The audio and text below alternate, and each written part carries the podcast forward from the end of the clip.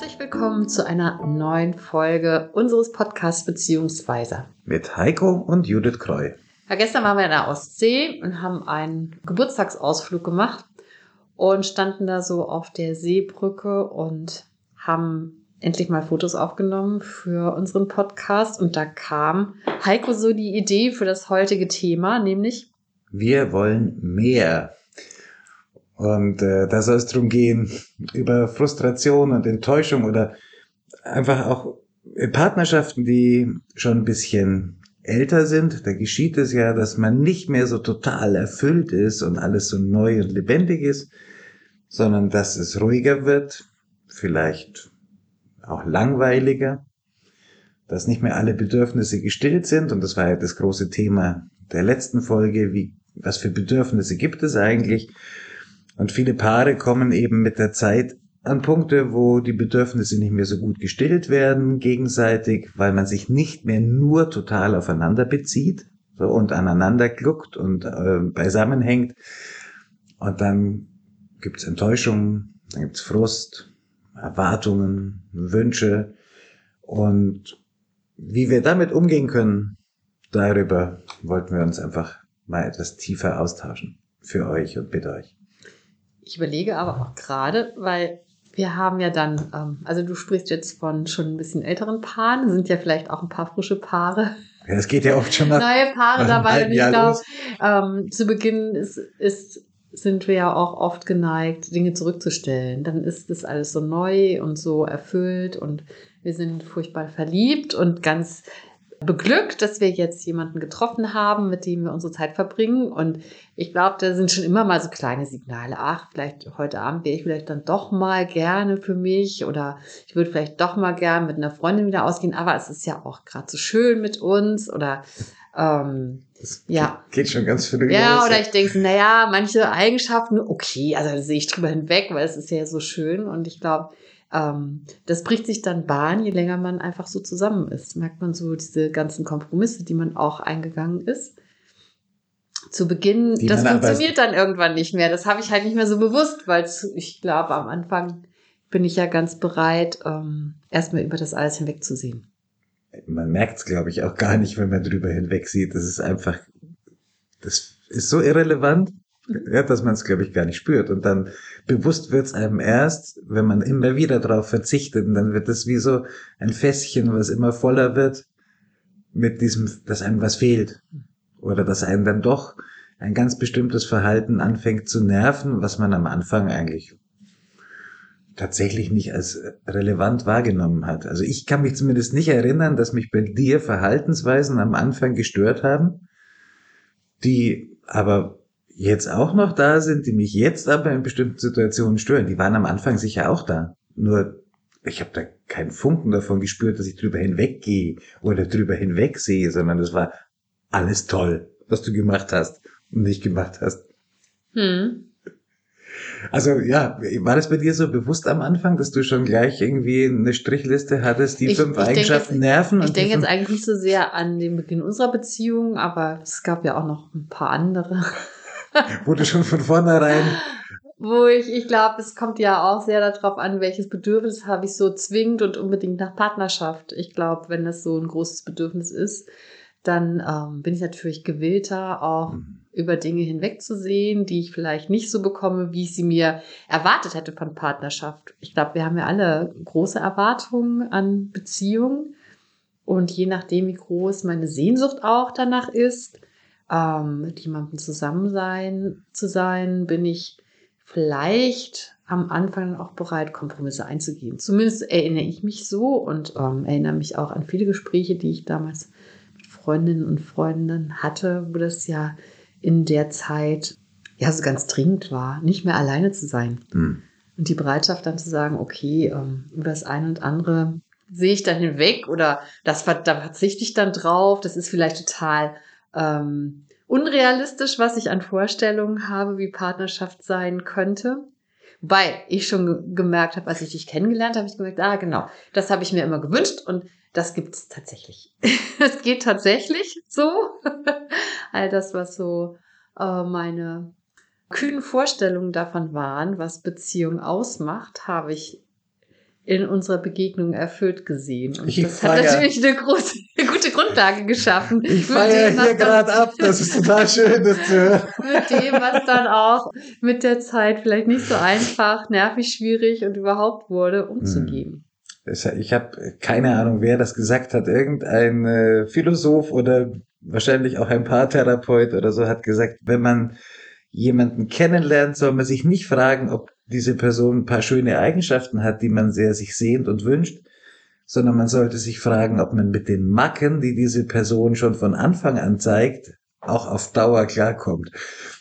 Allerdings, wenn du das gerade erzählst, ich habe, glaube ich, vielleicht war ich auch so naiv oder ich hatte überhaupt keine Vorstellung, was ich in Beziehungen suche, weil ich sie nicht so oft enttäuschend erlebt habe.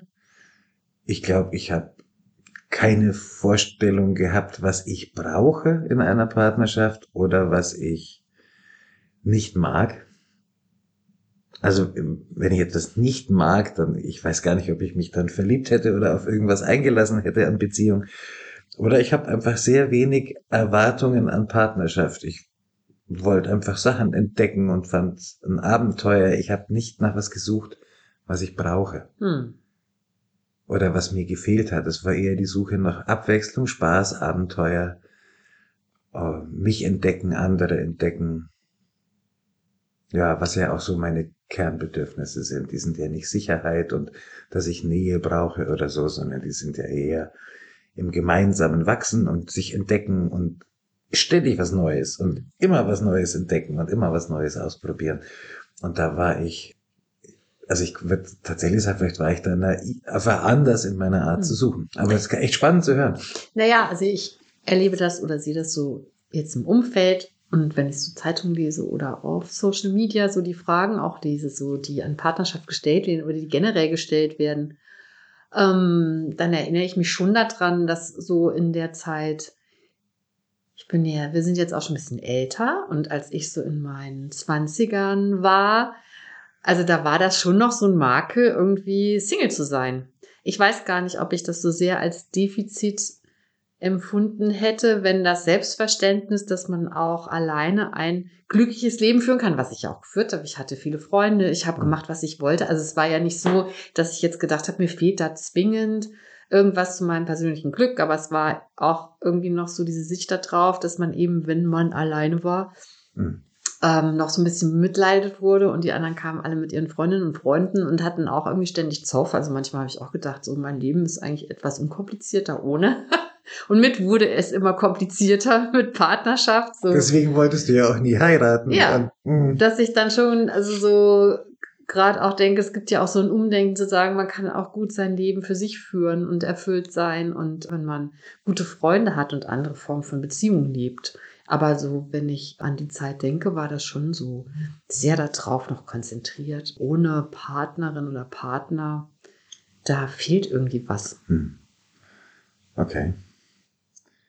Also auch gar nicht die Enttäuschung mehr. Bei mir war es der Reiz, Menschen noch tiefer kennenzulernen und es war einfach ein Riesensog, Sexualität auszuprobieren und auszuleben.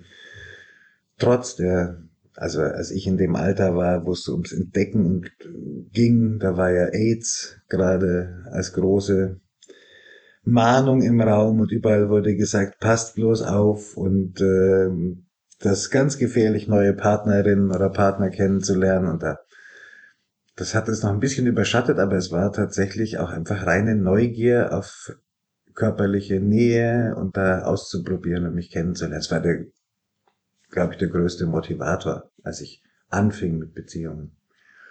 Hm, Und ich hatte eigentlich, hatte irgendwie so ein recht erfülltes und rundes Leben. Hm. Wenn ich jetzt so zurückblicke, damals habe ich das vielleicht auch anders gesehen. Da gab es schon auch einsame Zeiten oder einsame Wochenenden, aber doch eher, ja, die hielten sich so in Grenzen. Also wenn ja alle Freundinnen und Freunde, die man hat, dann in Partnerschaft sind, Ja. dann ist, dann wird's blöd, glaube ich. lang, dann wird es immer ein bisschen eng. aber ich hatte auch immer Ausweichmöglichkeiten. Ja. Ich habe das nur in meinem Bekanntenkreis erlebt, dass auch Beziehungen so, wie die Leute es dann geführt haben, immer mit vielen Dramen, viel Leid, viel Ups and Downs, viel ja wirklich Leiden auch verbunden und verknüpft war. Vielleicht hat es auch so meinen Blick geprägt, dass ich da auch immer so ein bisschen verhalten war. Also da glaube ich, wäre es spannend, mal auf die verschiedenen Altersstufen zu gucken und was Beziehungen da für eine Rolle spielen, bis hin ins hohe Alter. Wir haben ja auch Paare, die zu uns kommen, die schon an die 80 und sogar über 80 Jahre alt sind, die auch noch wieder Partnerschaftsthemen haben, aber ganz, ganz anderer Art, die ganz woanders gelagert sind als Menschen, die zu uns kommen, die um die 20 sind und wieder anders, welche, die gerade Familie gegründet haben und kleine Kinder haben und wieder anders, wenn die Kinder aus dem Haus sind. Das sind ja auch ganz unterschiedliche Beziehungsphasen, wo Partnerschaft was oft ganz was anderes bedeutet. Und äh, wo es tatsächlich mal spannend wäre, so über die Anfänge von Partnerschaft zu reden in jungen Jahren, in der Hoffnung, dass das, was wir erlebt haben, auch noch so die Erfahrungswelt der heutigen jungen Menschen ist. Aber das, wenn du das gerade erzählst mit den Dramen, ich erinnere mich wirklich an viele Paare, die sehr jung waren, die so große Dramen hatten. Hm. Ja. Und das so viel existenzieller Drama war, als ich es bei anderen, in anderen Altersstufen auch erlebe. Und wahrscheinlich, weil vieles wirklich neu ist, vieles sehr tief berührt, sehr vieles ähm, in Gefahr bringt, auch viel Grenzen verletzt werden, weil man noch nicht weiß, eigene Grenzen noch gar nicht kennt, weil dieses ganze Umgehen mit Bedürfnissen auch weniger, man weniger Erfahrung hat, weniger Alternativen kennt, weniger sich selbst und den anderen kennt und mit dem zunehmenden Alter doch eine ein anderer Umgang mit sich selbst und anderen dann geschieht, der dann oft ruhiger wird, wobei das ruhig ja dann auch oft langweilig werden kann. Mhm. Also wie viele Paare kenne ich, die zu uns kommen, die sagen, wir sind schon so und so lang zusammen und das ist eigentlich schon seit vielen Jahren eher eine WG und eher langweilig und nicht mehr so toll, wie das mal war. Und wir wünschen uns den Anfang zurück oder wir wünschen uns mehr Lebendigkeit.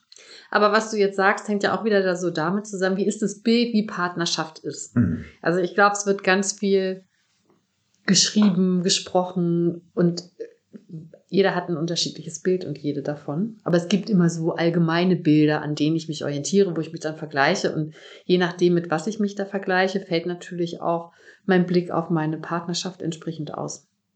Und womit? Also was ich, der Standard ist. Mit Hollywood vergleichen, mit Serien, mit Filmen? Mit wem soll man sich ja, vergleichen? Mit was?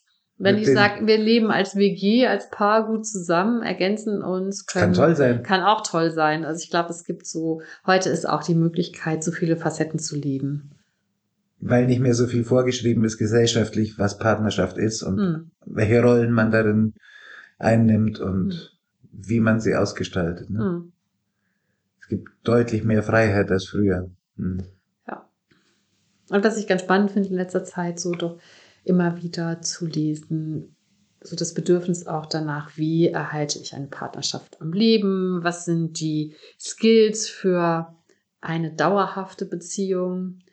Ähm, ja, als würde sich da auch der Blick wandeln darauf, dass ja Partnerschaft eben bedeutet, in Austausch zu sein, in Kontakt zu sein, sich zu entwickeln, miteinander weiterzugehen, die wunden Punkte zu berühren. Hm. Was eben ganz stark davon abhängt, was habe ich für Wünsche und Bilder, was eine erfüllte Partnerschaft ausmacht. Ja, da sind wir jetzt beim Thema wieder. Ja.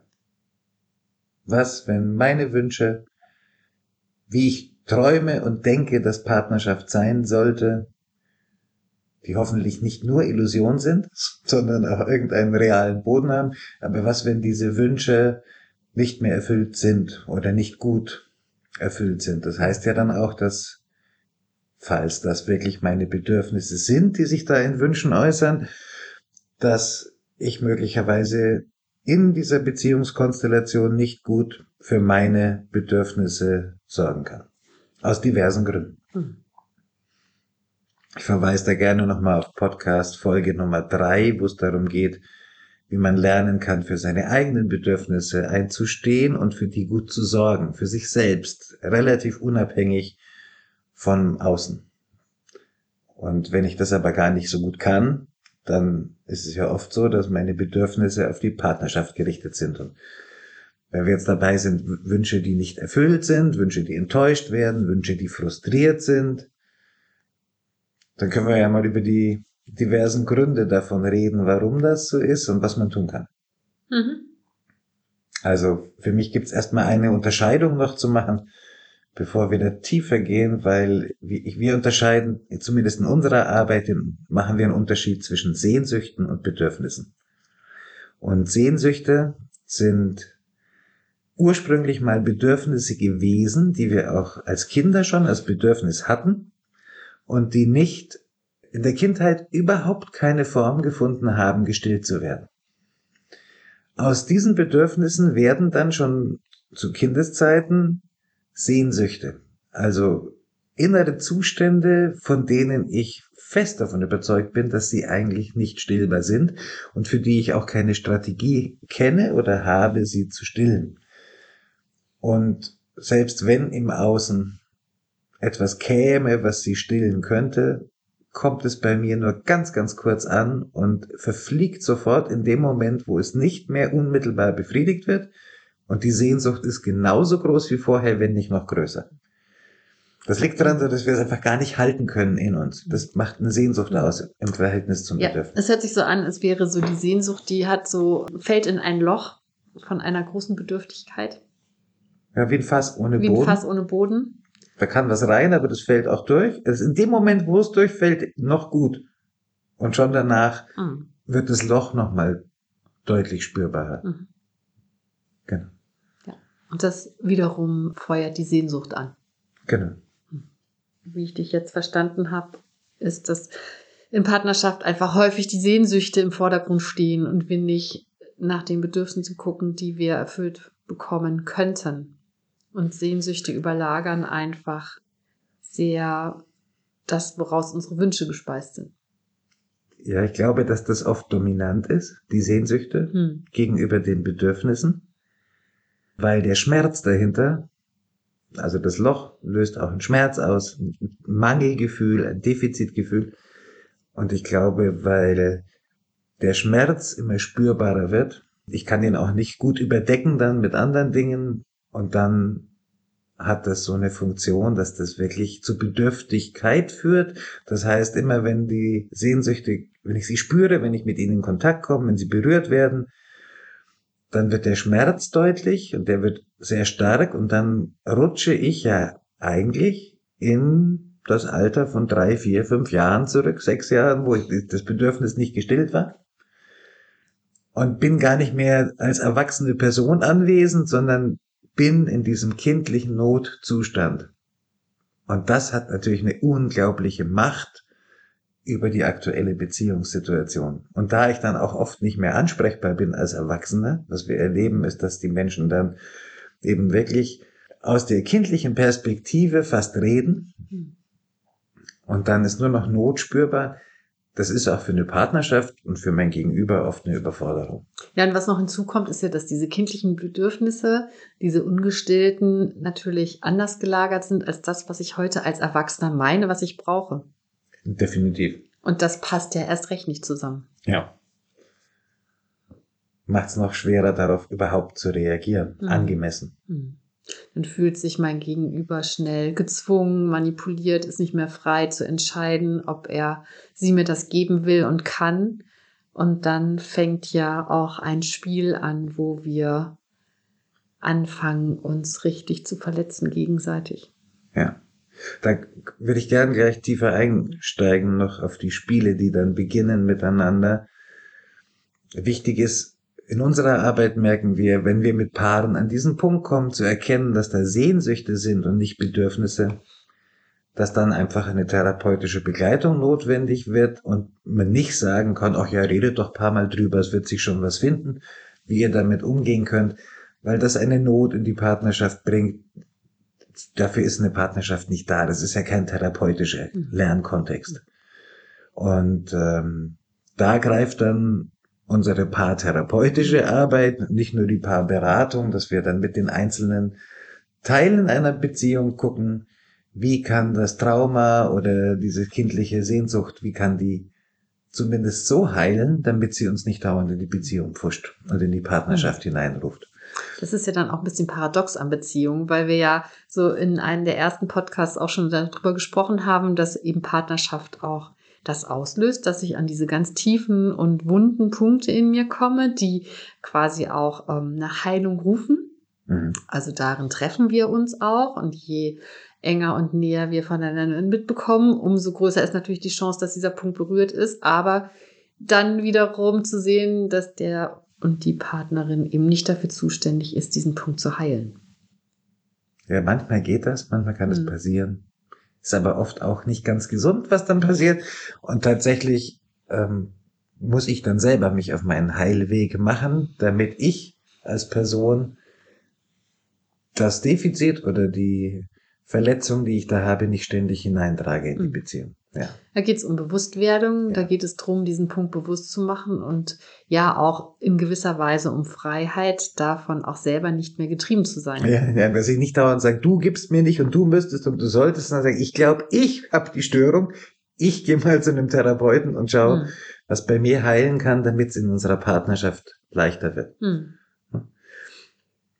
Ja, also tatsächlich ganz spontan fällt mir gerade aus dieser Woche, aus den paar Coachings, die wir hatten, ähm, ein, dass ja viele in ihrer Kindheit, gerade in den Bindungsphasen, so fünf, sechs Jahre alt, nicht gelernt haben, über eine aufrichtige, ehrliche, klare, offene Kommunikation für ihre Bedürfnisse einzutreten und nicht gelernt haben, über Sprache sich erlebbar zu machen für den anderen. Weil ihnen in dem Alter, wenn sie was gesagt haben, gesagt wurde, was willst du schon wieder? Und Kinder haben nichts zu wünschen und haben nichts zu wollen oder dass einfach gar niemand da war, der ihnen zugehört hat, der tiefer zugehört hat.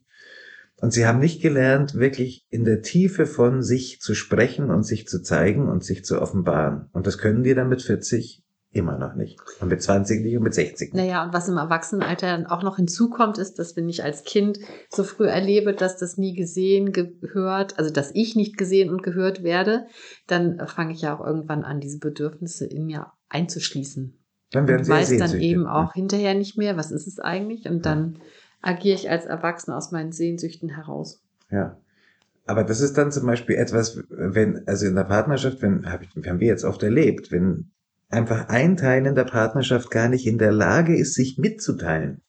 Über den inneren Zustand, über seine Bedürfnisse, über seine Wünsche, über seine Gefühle, über seine Reaktionen, seine Gedanken, seine Intention, das alles nicht ausdrücken kann, sondern Vorwürfe macht, hinter denen versteckt, irgendwo, wenn man da bohren würde und therapeutisch nachfragen würde, würde dann bewusst werden, dass dahinter eine Enttäuschung liegt, ein Bedürfnis liegt, es sogar Wege und Ideen gibt, wie man das stillen kann und so. Aber das kommt ja alles nicht zum Ausdruck, weil die Sprache nicht da ist, seine Beziehungsbotschaften zu formulieren.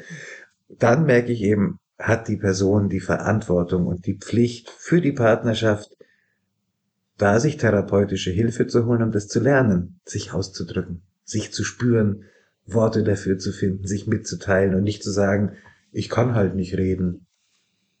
Ich werde dann halt wütend und gehe. Oder so. Super Antwort. Ne? Also da, da geht auch dann keine Partnerschaftsentwicklung mehr miteinander. So, also da waren wir ganz kurz Exkurs, Sehnsüchte, was sind die im Vergleich zu Bedürfnissen? Und bevor wir noch eins tiefer gehen, würde ich noch unterscheiden aus unseren Bedürfnissen können Wünsche entstehen. Was viele daraus machen, sind Erwartungen. Und sowas wie, das kann ich ja wohl erwarten in einer Beziehung. Oder ich erwarte das und wenn du das nicht machst, dann bin ich weg. Oder dann will ich auch nicht mehr dann. Oder ist es für mich keine Partnerschaft. Sondern dann wird's eine Erpressung. Ja. Ja, aber das ist doch ja auch, weil eben nicht gelernt wurde, mit unterschiedlichen Bedürfnissen so ins Gespräch zu kommen, dass ich gucke, wie können diese Bedürfnisse Raum finden in unserem gemeinsamen Beziehungsrahmen und wie gehe ich um, wenn ich einen tiefen Wunsch habe und merke, in der Partnerschaft kann dieser Wunsch nicht gestillt werden oder beantwortet werden. Erinnert mich immer an den ähm, Beziehungsraum, den du aufmalst, wenn es um die unterschiedlichen Bedürfnisse in Partnerschaft geht. Ich glaube, es ist ja auch ein Irrglauben zu meinen, dass weil ich einen Wunsch äußere oder eine Erwartung habe, diese erfüllt wird auf die Art und Weise, wie ich das will. Ich glaube, es ist ein großer Liebesdienst, wenn mein Partner und meine Partnerin sagt, weil ich weiß, dass dir so wichtig ist, mache ich das für dich. Ich muss natürlich auch auf meine eigenen Grenzen und meine Vorstellungen darin achten und kann das auch nur bis zu dem Punkt tun, wo es nicht ähm, meine Grenze überschreitet. Aber was du gerade sagtest, geht es ja auch darum zu schauen, was ist in unserem Beziehungsraum, den wir gemeinsam miteinander kreieren, möglich.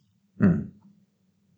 Vielleicht geht es nicht so, wie ich mir das vorstelle, aber es gibt andere Formen, wie wir miteinander uns unsere Bedürfnisse erfüllen können, wo wir zusammen in einen kreativen Austausch kommen können und vielleicht auch selber neue Möglichkeiten erfinden, die halt ja die mir selber überhaupt oder auf deren, auf die Idee, auf die Ideen würde ich vielleicht gar nicht kommen. Alleine gar nicht. Drauf. Alleine nicht, ja. genau. Ja, mich treibt gerade um, wenn du das so erzählst, auch noch eine Beobachtung, die ich ganz oft habe, dass Menschen dann anfangen, eigentlich so einen Handel zu betreiben über diese hm. Erwartungen und Wünsche und sagen, ähm, ich mache ja schließlich das und das und das und jetzt erwarte ich, dass du das und das und das machst. so wie ein, wie ein Deal. Hm. Und ähm, das haben wir aber schon auch in der Podcast-Folge Nummer drei mitbehandelt, dass diese Gefahr besteht, wenn wir einfach Wünsche äußern und der andere erfüllt uns die uns zuliebe und dass man dann oft über so einen Tauschhandel nachdenkt hm. und was kann ich dafür für dich tun und dass manche Beziehungen komplett eben auf diesem Tauschhandel aufbauen dass manche Beziehungen wirklich alles so miteinander absprechen, das ist dein Bereich, ist mein Bereich und wenn ich das mache, dann musst du dafür das machen. Und das, also ich erlebe das als sehr, sehr gefährliche Paarkonstruktion. Manche sagen, boah, das ist super angenehm, wir haben das sauber aufgeteilt, wir kommen uns da nicht in die Quere, solange jeder seinen Part macht. Ne? Mhm. Ich würde das nicht als frei erleben. Also wir verhandeln da immer wieder mhm. neu, erlebe ich. Und unsere Bedürfnisse verschieben sich ja auch ständig und dann suchen wir wieder nach neuen Lösungen und nach neuen Räumen, wie wir damit umgehen und bleiben nicht auf den vor 20 Jahren vereinbarten Rollenverteilungen sitzen, die wir irgendwann mal gefunden haben, als es eben günstig war, so miteinander den Raum zu arrangieren. Hm. Und ich erlebe, dass das im Fluss sein muss und nicht darin enden darf, dass wir das langfristig starr miteinander vereinbaren. Ich glaube, da gibt es einfach Unterschiede, so von welchen Bereichen wir da reden. Also ich würde jetzt so ein Beispiel machen, wenn ich zum Beispiel jemand bin, der nicht viele anerkennende Worte kennt oder auch gar nicht weiß, wie die geht, Anerkennung und Wertschätzung, aber ich weiß, das ist meinem Partner oder meiner Partnerin ganz wichtig, dass ich immer wieder sage, dass ich es gut finde, wie er das macht oder dass ich auch ähm, Feedback gebe, wie ich ihn wahrnehme, so in seinem Sein und seinem Tun. Ja, Komplimente Dann kann ich das natürlich Komplimente mache, mich freue, dann ja. kann ich das schon lernen. Also das bringt mir ja auch ähm, etwas Neues in mein Leben. Und was, das meinte ich eher was schädlich, das zu lernen? das meinte ich jetzt auch eher auf diesen Bereich bezogen. Ähm, und da ist es ja auch kein Deal, sondern ist es ja auch eigentlich meine freie Entscheidung. Ja, ob ich und das etwas, lernen will. Und mhm. etwas, ob, wo ich sage, das möchte ich gern leben. Das ist Lernen, das ist nicht in meinem Leben, aber es ist Partner, mein Partner oder meine Partnerin kann mir dazu anregen und Inspiration sein, dass ich da was Neues in mein Leben einlade.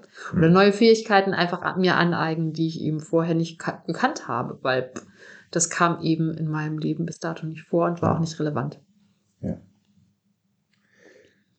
Gut, kommen wir nochmal nach den zwei kleinen Exkursen zurück zu dem Thema, wo du vorher schon gesagt hast, dann beginnen ja oft ungesunde Spiele. Spiele bitte in Anführungszeichen, weil es ähm, meint Muster, die entstehen oder Strategien, mit denen wir versuchen, ähm, auf anderem Wege dann zu unserem Bedürfnisbefriedigung zu kommen. Und äh, es gibt ein fantastisches Modell in der Psychologie, die Transaktionsanalyse. Weiß gar nicht, ob wir die schon erwähnt haben. Kurz die TA, Transaktionsanalyse, die schaut an, wie wir miteinander Dinge austauschen in der Kommunikation, wie ein Verhalten von einer Person auf die andere Person wirkt, was sie dort auslöst in der Wechselwirkung und wie diese Person dann wiederum reagiert und so ganz spannendes Instrument muss man ein bisschen länger eintauchen, ist nicht so leicht zu verstehen. Aber da gibt es eine grundsätzliche Annahme, dass wenn Menschen nicht in der Lage sind, offen, klar und deutlich über ihre Bedürfnisse zu reden und ihre Bedürfnisse zu artikulieren und sie auf diesem Weg zu stillen, dann fangen sie an, solche Art Seitenstraßen, Seitenwege zu bauen, Strategien zu entwickeln, wie sie, ohne darüber offen reden zu können und direkt damit umzugehen, wie sie auf einem anderen heimlichen Weg doch irgendwie an ihr Bedürfnis herankommen. Und es genügt schon, dass die Menschen ihr Bedürfnis nicht kennen, dann fangen sie schon an, irgendwelche komischen Wege zu gehen in der Partnerschaft, um das ihnen selbst nicht bewusste Bedürfnis zu stillen. Wenn sie es kennen und auch noch nicht auf direktem Weg erreichen, fangen sie eben auch diese Seitenwege und Strategien an. Und das nennt der Eric Byrne, der dieses Modell ursprünglich entwickelt hat, nennt es die Spiele der Erwachsenen, weil er sagt, das sind eigentlich wie so Schachzüge oder Spielzüge, die etwas beim anderen bewirken sollen. Und ich finde ganz wichtig, dass man das in Partnerschaften versteht, dass wenn es mir nicht gelingt, weil ich meine Bedürfnisse nicht gut kenne oder weil ich mich nicht traue, sie zu äußern, oder weil ich schlechte Erfahrungen damit gemacht habe, sie zu äußern und wirkungslos war, dass das fast ausnahmslos dazu führt, dass ich anfange, manipulative Strategien auszuprobieren, um es zu bekommen. Und jetzt wird spannend für Eric Byrne sagt, und wenn wir das auf diese indirekte Art tun, ist es ja nicht, oh super, wir haben wenigstens eine indirekte Art gefunden, sondern der sagt, wenn wir es so tun, dann entstehen immer Spiele, die Energie, Lebensfreude und Zufriedenheit zerstören. Da gibt es verschiedene Grade an Ausprägung. Es gibt so kleine Spiele, die man vielleicht noch so, naja, ganz nett finden kann die zerstören schon, verbrennen schon Energie, Lebensenergie und Lebensfreude und Zufriedenheit, die dadurch zerstört wird. Gibt es einen zweiten Grad, der hinterlässt schon Schäden. Also da ist man dann, wenn man das gespiegelt hat und hat damit etwas erreicht oder bewegt oder eben nichts erreicht damit, weil der andere auf das Spiel so einsteigt, dass es eine Blockade gibt, ein, einen handfesten Konflikt oder gegenseitige Verletzungen, da hat man schon psychischen Schaden davon. Also man leidet, man kann krank werden dran, man ist frustriert, man ist wütend, enttäuscht, man zieht sich zurück. Also das hinterlässt schon richtig bleibende Schäden. Und dann gibt es noch einen dritten Grad und der führt zu richtiger Zerstörung und Vernichtung bis hin zu starken körperlichen Verletzungen bis Mord im, im großen politischen Kontext bis zum Krieg. Das ist so die höchste Stufe. Das heißt, auch schon die unterste Stufe hinterlässt einfach Schäden in der Beziehung und raubt uns vor allen Dingen Energie, Lebensfreude, Zufriedenheit und zerstört nach, also auch auf gewisse Weise unsere Liebe und unsere Nähe und unsere Verbundenheit und all das, was auch positive Beziehungsqualitäten sein können. Und da wissen wir, dass solches Verhalten so stark Beziehungen belastet, dass es eine Unmenge an positiven Erlebnissen braucht, um das wieder auszugleichen. Ja, weil so Verletzung oder Energieverlust, in Lebensenergieverlust in der Partnerschaft, wenn das geschieht, brauchen wir mehrere positive, stärkende Erlebnisse, um dieses Loch diesen Schmerz, dieses Defizit auch wieder auszugleichen. Und deswegen ist es sehr wichtig, dass man diese Spiele rechtzeitig erkennt und stoppen kann, weil sonst werden Beziehungen echt zum Energiekiller. Und die machen uns unglücklich. Und die nehmen uns Lebensenergie. Und da erleben wir ganz viele Paare, die spielen sehr oft diese Spiele. Jeden Tag. Mehrfach. Die ich glaube, das liegt aber vor allen Dingen auch daran, dass so im Alltag wir also es ist immer noch nicht opportun, der Beziehung im Alltag auch einen Raum zu geben, der ganz klar verbindlich und verlässlich ist. wo ich mich regelmäßig austausche über das, was mich umtreibt, was für mich wichtig ist, was meine Bedürfnisse sind. Ich denke natürlich dann auch in der langen Partnerschaft, das wissen wir ja jetzt schon voneinander, beziehungsweise eigentlich habe ich das schon aufgegeben, weil ähm, so oft habe ich das jetzt gemeint, gesagt zu haben und es ist nicht passiert. Und ähm, wie wichtig es eigentlich ist, wo ich ja ganz oft höre, ja, der Alltag und wir haben keine Zeit und es frisst uns auf und es ist immer wieder so vieles anderes wichtig. Aber ich glaube, so diese Frage nach, wie ähm, halten wir unsere Beziehung lebendig? Wie schaffen wir es, dass wir lange auch miteinander gut sein können, beziehungsweise auch schwierige Zeiten miteinander durchstehen, ist, glaube ich, auch so eine Routine zu entwickeln, in den regelmäßigen Austausch darüber zu kommen.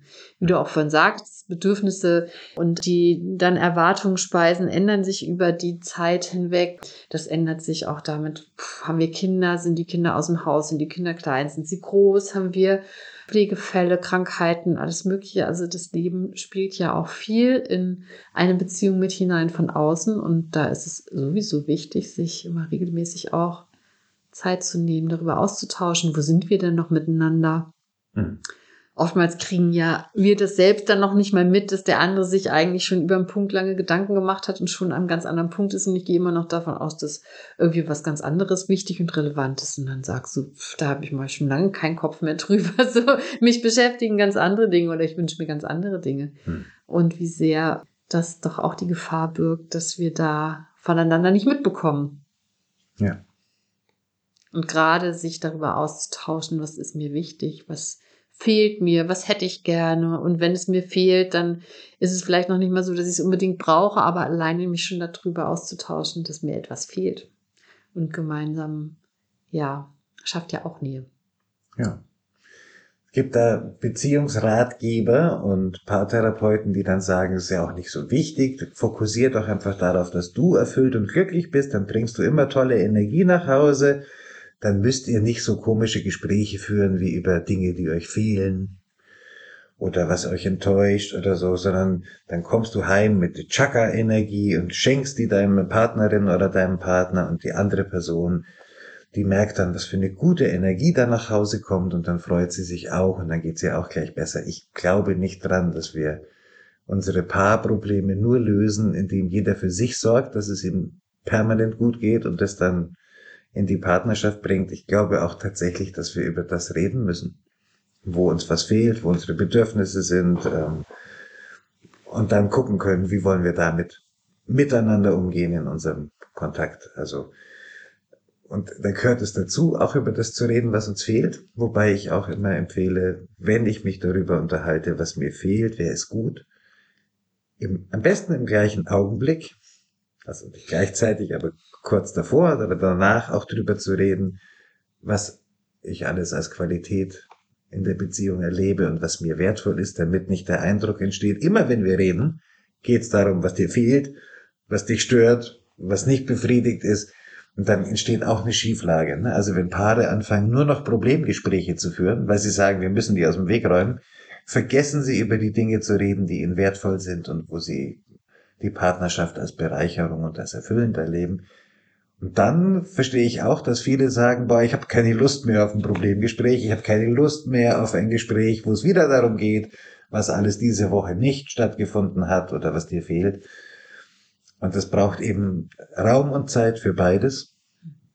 Oder grundsätzlich einfach drüber zu reden, wo in der Partnerschaft kann ich ganz viel tanken und es ist gut für mich und wo wünsche ich mir, dass wir einen neuen Weg finden, damit umzugehen, weil da Bedürfnisse sind, die nicht wahrgenommen sind.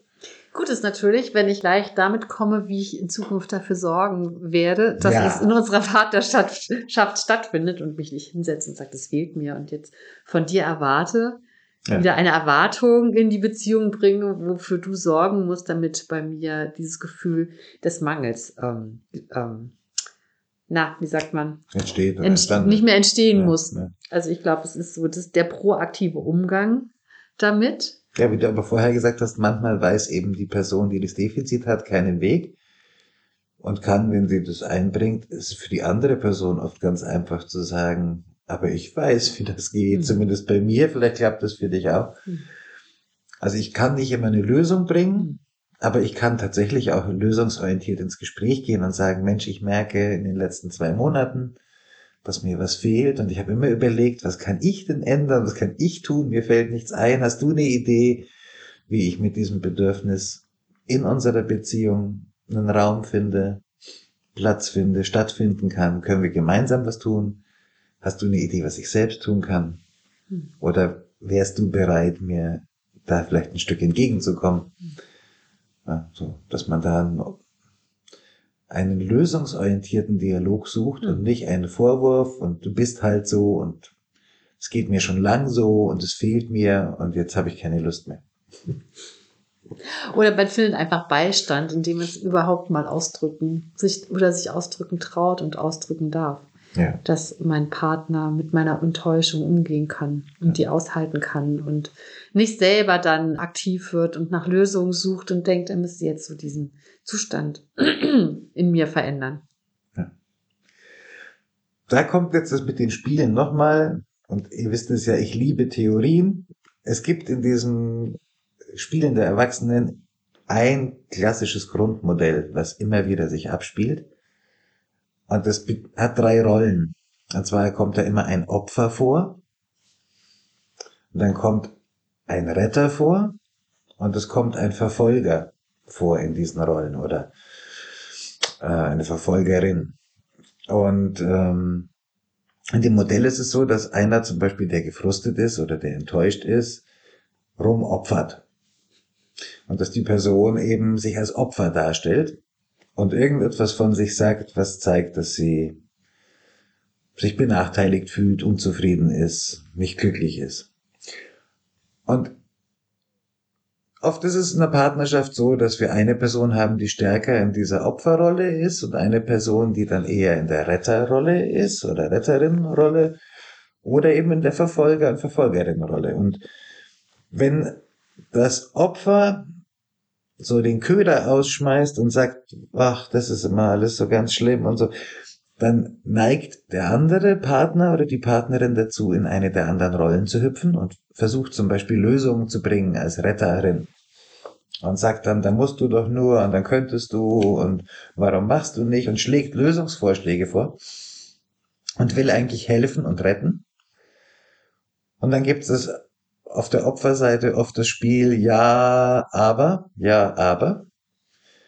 Und nach einer Weile passiert es dann, dass die Person, die versucht hat zu retten und zu helfen, dann sauer wird, dass die andere Person immer nur sagt, ja, aber, aber keinen der tollen Ratschläge annimmt und alle meine Ratschläge laufen ins Leere und dann sagt sie, ja, jetzt habe ich auch keine Lust mehr, jetzt habe ich dir fünf Sachen gesagt, du hast ja eh keinen Bock, dich zu ändern, ja. Und dann wechselt diese Person von der Retterrolle in die Verfolgerinnenrolle und greift das Opfer nochmal an. Und das nennt man Drama-Dreieck, in dem man dann gefangen ist und dann entsteht daraus ein weiterer Konflikt. Und äh, diese drei Rollen sind tatsächlich unheimlich variationsreich, wie man die spielen kann. Ja. Auch die Verfolgerinnenrolle ist eine ganz klassische Rolle, weil das sind Angriffe, die man macht. Ein ne? Partner kommt nach Hause und dann wird er angegriffen, was er schon wieder gemacht hat und was ihm einfällt und warum er so ist und wann sich das endlich ändert.